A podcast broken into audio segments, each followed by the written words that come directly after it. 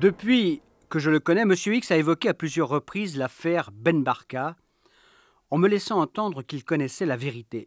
On a peut-être du mal aujourd'hui, plus de 30 ans après les faits, à imaginer la tempête soulevée par cet assassinat sans cadavre. Fin octobre 1965. Lors de la disparition de Mehdi Ben Barka à Paris, la campagne présidentielle française battait son plein. Pour le général de Gaulle, candidat à sa propre succession, un tel scandale ne pouvait tomber plus mal. Et le général, il faut le rappeler, sera mis en balotage par François Mitterrand.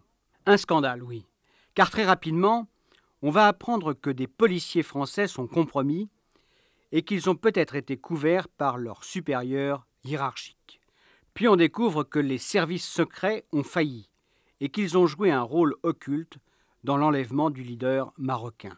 Enfin, grâce à une presse particulièrement offensive, on met à jour une nébuleuse inquiétante où se meuvent des barbouzes employés par des polices parallèles, des truands de haut vol et des hommes politiques proches du pouvoir et des espions. Incontestablement, le régime est atteint, car l'opinion publique réalise très vite que c'est le pouvoir gaulliste qui a enfanté ces chimères. Et dès sa réélection, De Gaulle réagira en tranchant dans le vif. Le SDEC, notre service de renseignement, sera la principale victime de l'affaire Ben Barka. Désormais rattaché au ministère de la Défense et donc soustrait à l'autorité du Premier ministre, il ne devra plus s'occuper d'affaires intérieures et quelques-unes de ses branches sont purement et simplement coupées. Mais il reste que malgré cette apparente fermeté, la vérité ne verra jamais le jour. La justice sera invitée à ne pas se montrer trop curieuse et des questions, bien embarrassantes, ne recevront jamais de réponse. Un mot encore. Qui était Ben Barka?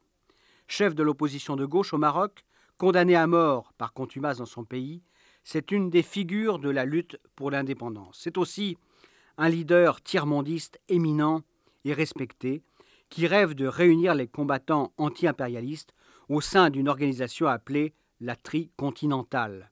Il vit entre Genève et Le Caire et passe souvent par Paris. En mars 1965, le Maroc est secoué par d'importantes manifestations hostiles au régime du jeune roi Hassan II. La répression menée par le ministre de l'Intérieur Oufkir est particulièrement sanglante. Des centaines, peut-être même des milliers de manifestants sont tués par les forces de l'ordre. Hassan II est ébranlé. Le trône a été provisoirement sauvé grâce à la violence de la répression. Mais l'opposition n'est pas jugulée pour autant. Hassan II pense alors à Ben Barka. De discrets contacts se sont donc pris avec Mehdi Ben Barka. Des contacts qui vont peut-être signer la condamnation à mort du leader marocain.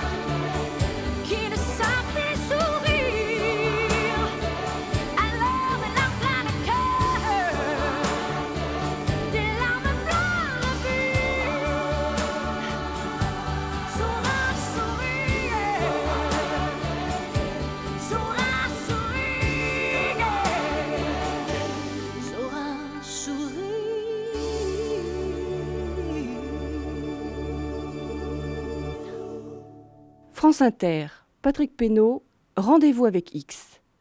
Je préfère vous le dire tout de suite, je n'ai jamais rencontré Mélie Benbarka. Ah, pour une fois. Je peux quand même pas connaître tout le monde. Et puis autant vous l'avouer, ce n'est pas pour cette raison qu'après avoir longtemps hésité, j'ai Mmh. enfin décidé de vous parler de cette sordide affaire. Alors, euh, dites-moi la vraie raison. Eh bien, même si depuis longtemps je n'avais plus beaucoup d'illusions, j'ai quand même, quand même oui, été surpris par le cynisme dont ont fait preuve les principaux acteurs de l'affaire.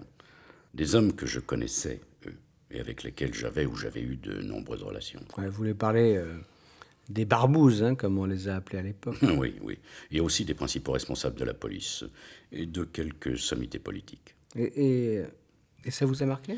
Oui, c'était comme une sorte de, de gouffre qui s'ouvrait sous mes pieds. Ouais, ouais, bah, dites alors. hein. Hassan II, au printemps 1965, est en fâcheuse posture.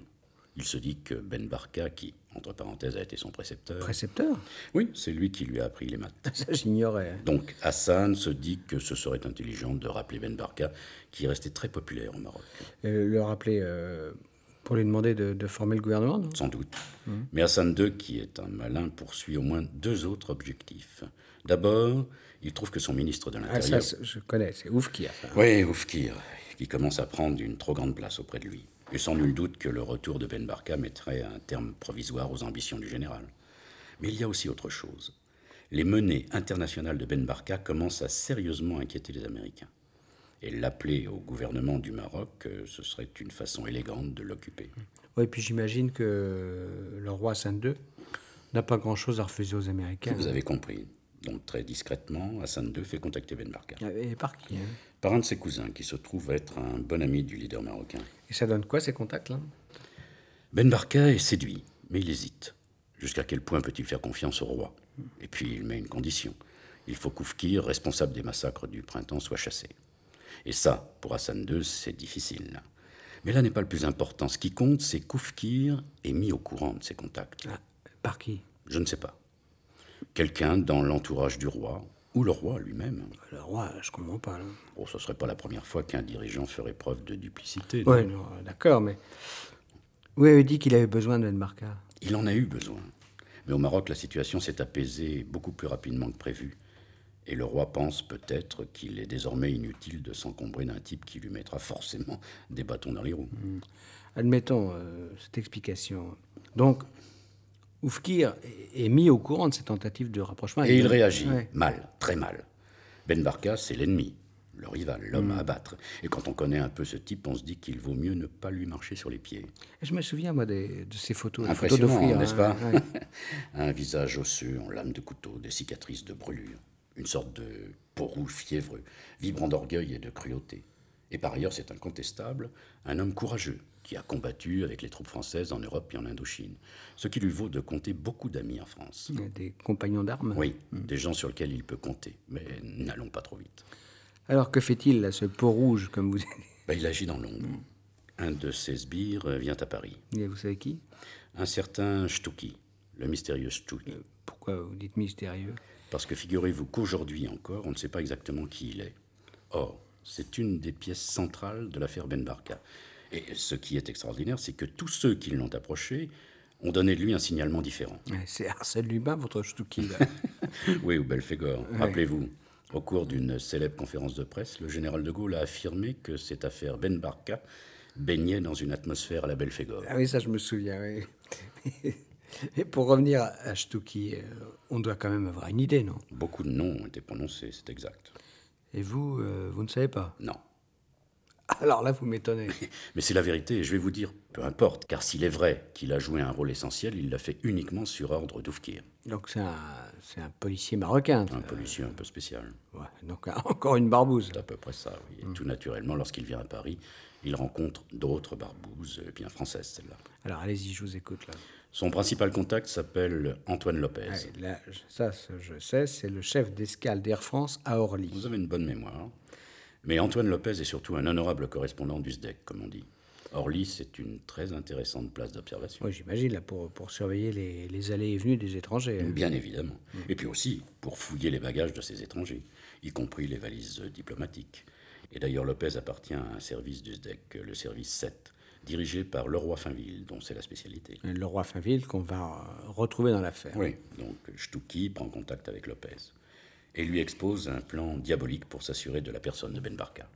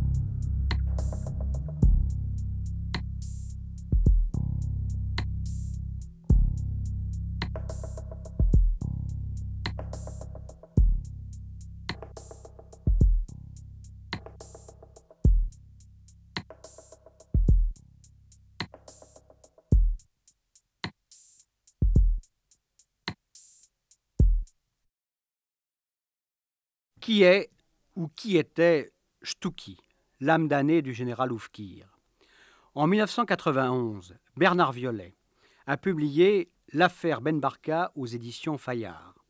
Je vous lis un extrait du compte-rendu qu'en a fait Gilles Perrault dans Le Monde diplomatique. Stucky était l'homme mystère de l'affaire Ben Barka. Il apparaît à tous les stades de sa préparation, représentant officieux des services marocains, mais ceux qui l'ont rencontré, dont la sincérité n'est pas la vertu principale. Le dépeigne tantôt long et mince, tantôt court et trapu, au point qu'on pourrait penser que le patronyme Stouki recouvrait plusieurs agents marocains. Le procédé qui permet de brouiller les pistes est classique dans les services. Bernard Violet croit avoir identifié Stouki et même sans l'avoir rencontré. Il s'agirait d'Abderrahman El Hadjoui, ancien chef du protocole de Ben Arafa, le sultan fantoche installé par la France sur le trône après la déposition de Sidi Mohamed. Perrault écrit ensuite qu'Abderrahman El Hadjoui, proche d'extrémistes français du mouvement anti-indépendantiste Présence française, s'est opposé jusqu'au bout au retour du futur Mohamed V. Et il ajoute On sait qu'Oufkir lui-même, d'abord soutien de Ben Arafat, retourna sa veste à la dernière minute. Il a évidemment travaillé la main dans la main avec Abderrahman El Hadjoui, aujourd'hui installé en France.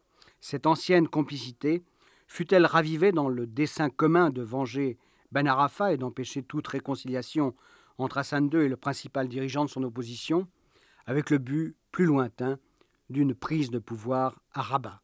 L'auteur l'écrit sans embâge. Mais revenons à mon entretien avec M. X. Je l'ai interrompu alors qu'il allait me parler du plan envisagé par Stucky pour, comme l'a dit M. X, s'assurer de la personne de Ben Barka. Stucky a une idée proposer à Ben Barka de superviser un film sur la décolonisation. c'est l'époque, en effet. Mais attendez, avant de poursuivre là, quel est le vrai but poursuivi par ce Stouki et son patron Oufkir? Vous avez dit s'assurer de la personne de Ben Barka. Mhm. Mais ça, ça veut dire quoi exactement? C'est une des clés de cette affaire. Moi, je suis sûr qu'il ne s'agit pas de tuer Ben Barka, mais de l'enlever. Hmm. Et comment, euh, comment pouvez-vous en être aussi sûr? Réfléchissez. Si on veut éliminer Ben Barka, on ne combine pas une opération aussi compliquée. On recrute des tueurs professionnels et on le fait exécuter, rien de plus facile. Ouais. Mais l'enlever alors, euh, l'enlever pourquoi? Pour le faire parler, pour savoir exactement quelles sont ses intentions et où en sont par exemple ses contacts avec Hassan II. Oui, c'est assez plausible. Alors j'en viens au plan de Stucky. Son idée de film, trois personnes sont dans le coup. Lopez, bien sûr, un journaliste indépendant, un certain Philippe Bernier, mhm. et un type étrange, un nommé Figon, Georges Figon. Ah oui. L'homme qu'on retrouvera suicidé. Oui. Mais pourquoi, pourquoi il est étrange ce, type-là? Parce que ce repris de justice, et c'en est un, fréquente à la fois le milieu, le milieu des truands, j'entends, et les cercles intellectuels. C'est un familier de Saint-Germain-des-Prés de Pigalle un voyou qui a des lettres et qui, à l'occasion, est aussi indicateur de police. Un joli personnage. Hein. Derrière lui, il a un mentor, un personnage qui n'est pas moins curieux. Un avocat, Pierre Le Marchand. Devenu député, il a été quelques années plus tôt l'un des organisateurs de la lutte clandestine anti-OS. Ça, je me souviens aussi, les barbouzes d'Alger. Hein. Oui. Mais quand vous dites euh, que le marchand est son mentor... Le marchand, qui a été son condisciple, veille sur Figon. Il le conseille, essaie de lui éviter de faire des faux pas. Et pourquoi Stucky euh, a-t-il choisi ces hommes-là? Bernier, le journaliste, connaît Ben Barka. Figon, lui, a des relations avec le cinéaste Georges Franju et Marguerite Duras qui pourrait écrire Marguerite. le scénario du film. Enfin, ce n'est pas le seul intérêt de Figon, je vous l'ai dit. Il est aussi à coquiner avec des gangsters, des vrais, enfin des types comme Bouche Sèche, euh, un ancien de la Carlingue. La, la Carlingue, c'est la Gestapo française. Hein oui, la bande à Bonny et Lafont. Et il se trouve, ce n'est pas un hasard, que ce bouche sèche a des intérêts au Maroc et qu'il est également très lié à Lopez. le monde est tout petit. Hein. Il faut aussi ajouter que Bouche Sèche et quelques autres de ses amis ont souvent travaillé comme homme de main pour le SDEC. Rappelez-vous l'enlèvement du colonel Argou, c'était eux. Donc, euh, le piège se met en place. Mais est-ce que tous les acteurs de l'affaire savent de quoi il s'agit? Figon, sans nul doute. Bernier et Franju, certainement pas. On se sert d'eux pour appâter Ben Barka. Et notre homme euh, du SDAC, Lopez Lui aussi, il est dans la confidence. Ah, Et d'ailleurs, dès les premiers contacts, il avertit son supérieur hiérarchique. Le roi Finville. Hein. Exactement. Donc très vite, au, au SDEC, on, sait que quelque chose se prépare contre Ben Barka. Hein. Oui. Euh, et, personne ne réagit? Non. Alors, qu'est-ce que ça signifie, selon vous? Bah, Il existe un tel réseau de complicité entre tous ces hommes que chacun d'eux peut se dire euh, bah, si celui-là en est, c'est qu'on est couvert en haut lieu. Ça ne me paraît pas encore tout à fait clair. Hein. Bon, ben, je vous explique. La France et le Maroc sont très proches. Ça, oui. Les ministres se connaissent bien. Les chefs respectifs de la police coopèrent. Et la colonisation a laissé des traces. Et les services secrets? Bien, les services secrets français et marocains entretiennent eux aussi d'excellents rapports. Question de tradition. Hmm. Or, dans la préparation de cette affaire, que constate-t-on? Les services spéciaux marocains recrutent une bande de truands qui travaillent déjà pour les services français. Ça ne peut donc que résulter d'un accord général entre les deux pays. Vous commencez à comprendre? Hmm, Un peu mieux. J'ajoute que c'est là que se trouve la suprême habileté de ceux qui sont à l'origine de l'opération. C'est de faire croire que l'affaire est couverte en haut lieu. Mais qui sont ces hommes-là -là, J'y viendrai, je vous le promets, mais poursuivons. Ben Barka est très intéressé par les propositions de Bernier et Figon. Et malgré un emploi du temps très chargé, il accepte de les rencontrer à Paris en compagnie du metteur en scène Franju afin de discuter de ce film sur la décolonisation. Vous parlez là d'un emploi du temps euh, chargé pour Ben Barka. Hein, Parce que Ben Barka est alors chargé d'organiser la première réunion de ce que l'on a appelé la tricontinentale. Hmm. Une réunion qui doit se tenir à Cuba au début de l'année suivante. Oui, la, tricontinentale, c'est la réunion des pays du tiers-monde. Oui, hein. d'Afrique, d'Asie et d'Amérique du Sud. Une première réunion afro-asiatique avait eu lieu à Alger en 1964. Et le président Ben Bella y avait dressé une véritable charte d'action pour les pays du tiers-monde. Il avait surtout appelé les pays d'Amérique du Sud à rejoindre ce mouvement. Et il était particulièrement emblématique que cette première réunion se passe à Cuba. C'était un véritable pied de nez aux Américains. Bien évidemment, une véritable provocation. D'autant que les dirigeants de tous ces pays montraient du doigt l'impérialisme économique américain et soutenait ouvertement les leaders noirs qui, aux États-Unis même, luttaient pour l'égalité raciale. Donc, euh, ça, je savais, Ben Barka était, un homme qui embarrassait les Américains. Embarrasser est un verbe qui me paraît faible. Oui, d'accord, mais on va être poli. Mais est-ce qu'il aurait pu être. Euh, est-ce que les Américains auraient pu être éventuellement tentés de, l'éliminer physiquement? Pourquoi pas? Hum. Alors, euh, ce sont eux je n'ai pas tout à fait dit ça, mais je n'exclus pas non plus qu'ils aient à un moment ou un autre donné un coup de main, ou tout au moins des encouragements. Mais sans apparaître. Voilà, j'y reviendrai. Donc, Ben Barka arrive à Paris fin octobre 1965. Comme un simple touriste? Apparemment, oui. Il ne fait l'objet d'aucune mesure de surveillance ou de protection. C'est quand même étonnant parce que on sait qu'il débarque sur notre sol. Et... Bien évidemment la police des frontières a fait son boulot et a signalé son départ de Genève. Euh, bon, alors si c'est ça, si ce que vous dites est, vrai à, Paris, euh, que fait-il? Il a rendez-vous pour le déjeuner avec Bernier, Figon et Franju. En attendant, il dépose ses bagages chez un ami. Puis il rencontre un étudiant marocain en histoire, un certain Azmouri, qu'il veut associer à la conception du film. Et donc il y croit ce film. Hein. Absolument. Et c'est donc avec ce jeune homme que Ben Barka arrive sur le coup de midi devant le drugstore de Saint-Germain-des-Prés. Et cette présence inattendue va mettre en péril le beau scénario mis au point par les ravisseurs de Ben Barka.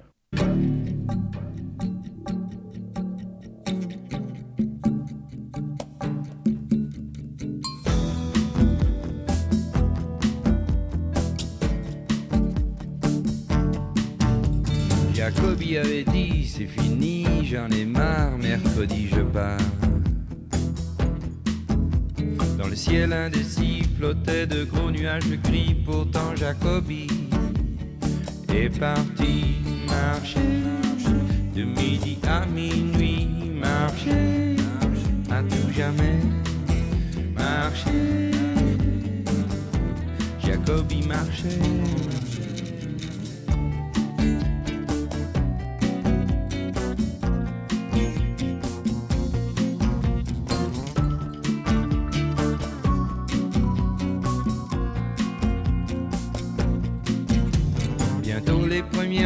Sont tombés sur la route et puis la pluie a redoublé.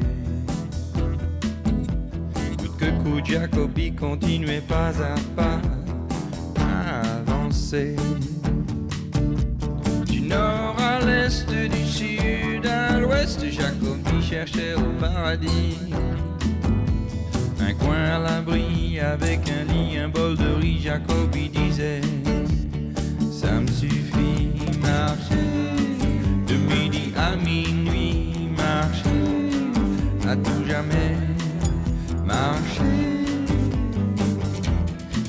Jacobi marchait.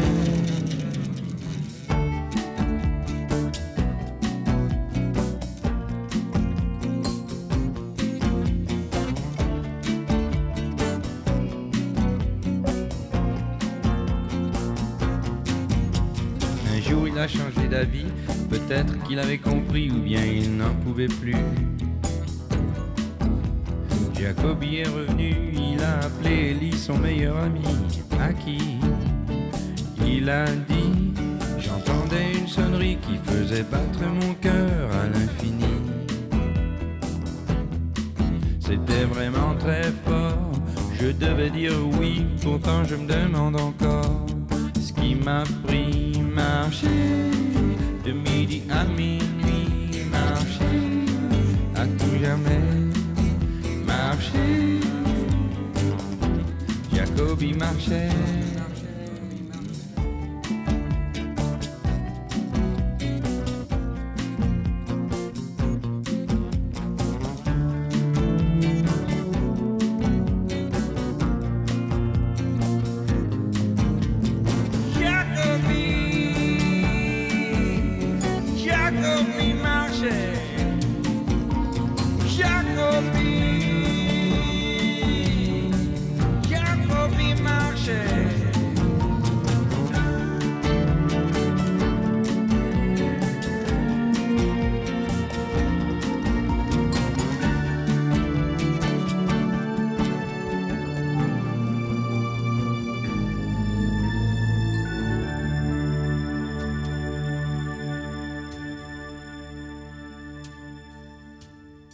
Monsieur X, vous l'avez deviné, va nous livrer une version inédite de l'affaire Ben Barka. Mais il reste que le général Oufkir, qui a d'ailleurs été condamné par contumace par la justice française, demeure le commanditaire le plus vraisemblable. Voici par exemple ce qu'écrivait Daniel Sarne dans un livre publié à la table ronde et consacré à l'affaire. Dirigeant progressiste de l'opposition marocaine, deux fois condamné à mort par la justice chérifienne, sur le point d'être amnistié par Hassan II, au moment même où à la Havane il va faire figure de héros du tiers-monde au cours de la conférence des trois continents, Ben Barka gênait Oufkir. C'est indiscutable. Indiscutable aussi le caractère autoritaire du général Oufkir. Fils d'une famille de notables, officier français, collaborateur des résidents généraux, au moment où la résidence générale signifiait répression pour les mouvements de libération marocains, Oufkir réussit néanmoins à se retrouver aux côtés de Mohamed V quand le sultan exilé revient en triomphateur. Oufkir est donc un habile, mais c'est aussi un efficace, chef de la sûreté en 1960, général en 1963.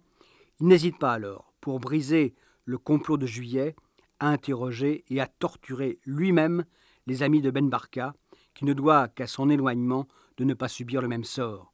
Oufkir devient en 1964 ministre de l'Intérieur. C'est alors au Maroc l'instauration d'un régime policier dont personne, pas même le roi Hassan II, ne conteste l'autorité. Certains disent qu'Oufkir est le vrai roi du Maroc. Dans ces conditions, que le rapprochement entre Hassan II et Ben Barka l'ait gêné, c'est évident. Vous avez dit que, que la présence de cet étudiant marocain risquait, a risqué de mettre en péril le scénario des ravisseurs. Bien sûr, parce que vous vous rappelez sans doute, alors que Ben Barka fait les 100 pas devant le drugstore, il est abordé par deux policiers français. Ah oui, Souchon et Voitot. Oui, ouais. deux policiers qui présentent leur carte tricolore et embarquent Ben Barka. Mais le jeune Asmouri a assisté à la scène, et ça, ça n'était pas prévu. C'était tellement peu prévu que les ravisseurs ont réellement pensé à supprimer l'encombrant étudiant. C'est-à-dire les deux policiers Non, non, non, pas eux. Mais il Ah y avait bon. aussi des truands et des amis de Figon qui planquaient dans le secteur. Et, et, euh, comment dire, ce qui gênait les ravisseurs, c'était euh, les cartes tricolores. Bien sûr, personne ne devait savoir qu'on avait utilisé ce subterfuge pour enlever Ben Barka, parce que c'était la preuve que les services officiels français étaient impliqués. Et ensuite, cet enlèvement devait se dérouler discrètement, sans témoin. Or, à cause du jeune Asmouri, très vite, on va savoir que Ben Barka a disparu. La présence de cet étudiant, c'est donc la première erreur. La première erreur dans cette affaire. Et la deuxième alors? Elle se produit dans la villa de la banlieue sud où l'on a conduit Ben Barka. Ben Barka qui est gardé par Bouche Sèche et d'autres gangsters. Oufkir, suivi par son adjoint, le commandant de Limi, fait le voyage et se rend sur place. Et pourquoi ce voyage? Je- Enfin, bon, le ministre de l'Intérieur du Maroc ne peut quand même pas passer inaperçu. non? Vous avez raison. Et ce voyage n'était nullement prévu. Ce qui était prévu, c'était l'exfiltration de Ben Barka après son enlèvement et sa remise aux mains du général Oufkir. L'exfiltration, c'est-à-dire son... L'enlèvement, tout simplement, oui. Mais à partir du moment où il y a eu cette erreur fatale commise devant le drugstore, Ben Barka ne peut plus quitter le territoire français aussi aisément. Donc, euh, Oufkir vient en France. Il y est contraint. Et il est conduit donc devant Ben Barka. Là, que se passe-t-il?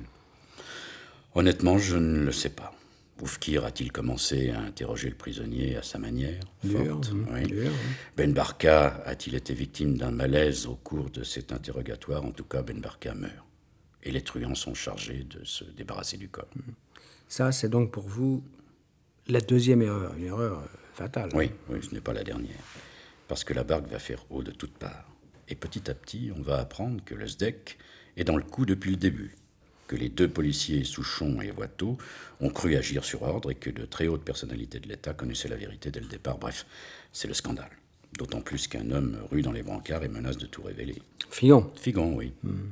Et pourquoi? Ben, il fait de l'argent, c'est simple. Et il finira comme vous le savez. Oui, ça, euh, suicidé. Oui, enfin, un drôle de suicide. Ouais, je crois que, comme moi, vous n'y croyez pas. C'était évident. Et pourtant, il, il me semble me souvenir hein, qu'au moment où il s'est suicidé, son appartement était cerné par les policiers. Vous avez raison, c'est vrai. Les policiers, très nombreux, attendent depuis plusieurs minutes. Pourquoi? On ne sait pas. Soudain, on entend un coup de feu. Les policiers enfoncent la porte, surgissent en nombre dans l'appartement et découvrent le corps inanimé de Figon. S'il y avait eu un autre policier caché dans l'appartement, un policier qui serait réapparu opportunément au milieu de ses collègues, est-ce qu'on s'en serait aperçu? Ça, ça me rappelle euh, Gaston Leroux. Exactement. Quant au coup de feu, il a été tiré dans la nuque à courte distance. C'est-à-dire qu'il pouvait aussi bien s'agir d'un assassinat que d'un suicide. Bon, la suite, vous la connaissez. Les deux procès, la condamnation des lampistes et celle plus symbolique du général Hofki. et, et la brouille avec le Maroc. hein. Oui, le général de Gaulle a piqué une grosse colère. Ah oui. Il l'a dit publiquement au cours d'une retentissante conférence de presse dont nous avons déjà parlé. Mais justement, je voudrais revenir sur cette conférence, car elle livre une des clés du mystère. Ah bon, expliquez-moi ça. Écoutez, je ne vais pas citer le général dans le texte, mais je peux vous dire de mémoire que De Gaulle, curieusement, a évoqué la responsabilité des revanchards dans le déchaînement de l'opinion contre le pouvoir. Et quel revanchard Les nostalgiques de Vichy et de l'OS. On pouvait vraiment se demander ce que venaient faire ces gens-là dans l'affaire Ben Barka. Ah, ça, Oui, c'est vrai, oui. Mais... Eh bien, De Gaulle, en prononçant cette accusation étrange, a clairement montré qu'il savait Qui savait quoi? Que ces revanchards avaient réellement joué un rôle dans l'enlèvement et la disparition de Mehdi Ben Barka. Ouais, ouais, attendez, je comprends pas. là. Mais quel rôle, là? Je vous ai souvent dit que dans les services, il existait des clans, des factions, qui à l'occasion jouaient un rôle occulte, personnel. Ouais, y compris euh, en bottant, euh, c'est ça, c'est comme ça qu'on dit, hein, en bottant contre leur propre camp. Comme dans l'affaire Greenpeace, oui. Ouais. Or, après la déchirure de la guerre d'Algérie, il existait dans les services des gens qui n'avaient jamais pardonné à De Gaulle et qui étaient prêts à se venger à la première occasion. Et qui euh, se sont saisis de cette affaire Ben Marca? Oui, oui. Ils ont tellement bien agi qu'ils ont tout embrouillé et qu'ils ont surtout fait en sorte que les informations concernant Ben Barka ne parviennent pas au sommet de l'État et donc que cet État apparaisse comme coupable. Au moment où se profilait l'élection présidentielle, ça n'était pas forcément mal vu et ça a coûté cher au général. Oui, balotage. Mais tout à l'heure, vous avez parlé des Américains. hein Ouais, les Américains qui avaient tout intérêt à se débarrasser de Ben Barka. Eh bien, effectivement, ils sont intervenus, mais en se dissimulant derrière leurs alliés de toujours, les Israéliens et leurs services secrets, le Mossad. Je vois pas le rapport, là. Entre services, on peut se rendre des coups de main, non? Oui, mais pourquoi le Mossad? Les Israéliens entretenaient des rapports très étroits avec Oufkir. Oufkir qui avait permis à des milliers de juifs marocains de gagner la terre promise. Mais alors, comment euh, sont ou seraient intervenus les, les agents du Mossad? Oh, simplement en assurant un discret soutien logistique. Parce qu'entre nous, il était difficile de faire entièrement confiance aux gros bras du genre euh, bouche sèche. La suite l'a d'ailleurs prouvé. Parce que s'ils avaient bien exécuté la mission qu'on leur avait confiée, ils auraient dû éliminer le petit étudiant en histoire. Mais ça ne leur a pas porté chance. Et pourquoi Eh bien, tous ces tueurs ont naturellement trouvé refuge au Maroc. Ouais. Au Maroc, où ils ont fini par être assassinés après la chute de leur protecteur, Oufkir. Mais vous savez, c'est fou ce qu'on a pu mourir dans cette affaire. Ah bon et pour- Par exemple?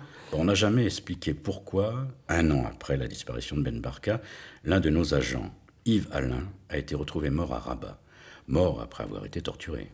Et ça, vous pensez que ça avait un rapport avec Ben Barka L'affaire Alain, Ben Barka ah Alain, et j'en- ça j'en suis sûr, essayait de découvrir la vérité sur l'affaire Ben Barka.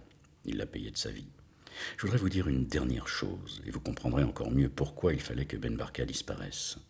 S'il est venu à Paris, ce n'était pas tant pour voir Franju, Bernier, Figon. Non, Ben Barka devait être reçu par le général de Gaulle, avant la réunion de la tricontinentale. Difficile à avaler pour les Américains.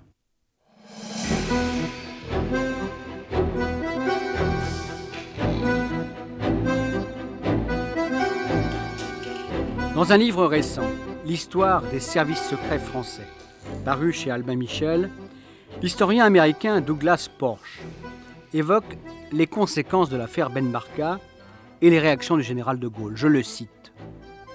Selon l'un de ses plus proches collaborateurs, l'affaire Ben Barka fut pour de Gaulle un coup de projecteur aussi terrible sur la vulnérabilité du système que le putsch d'avril 61.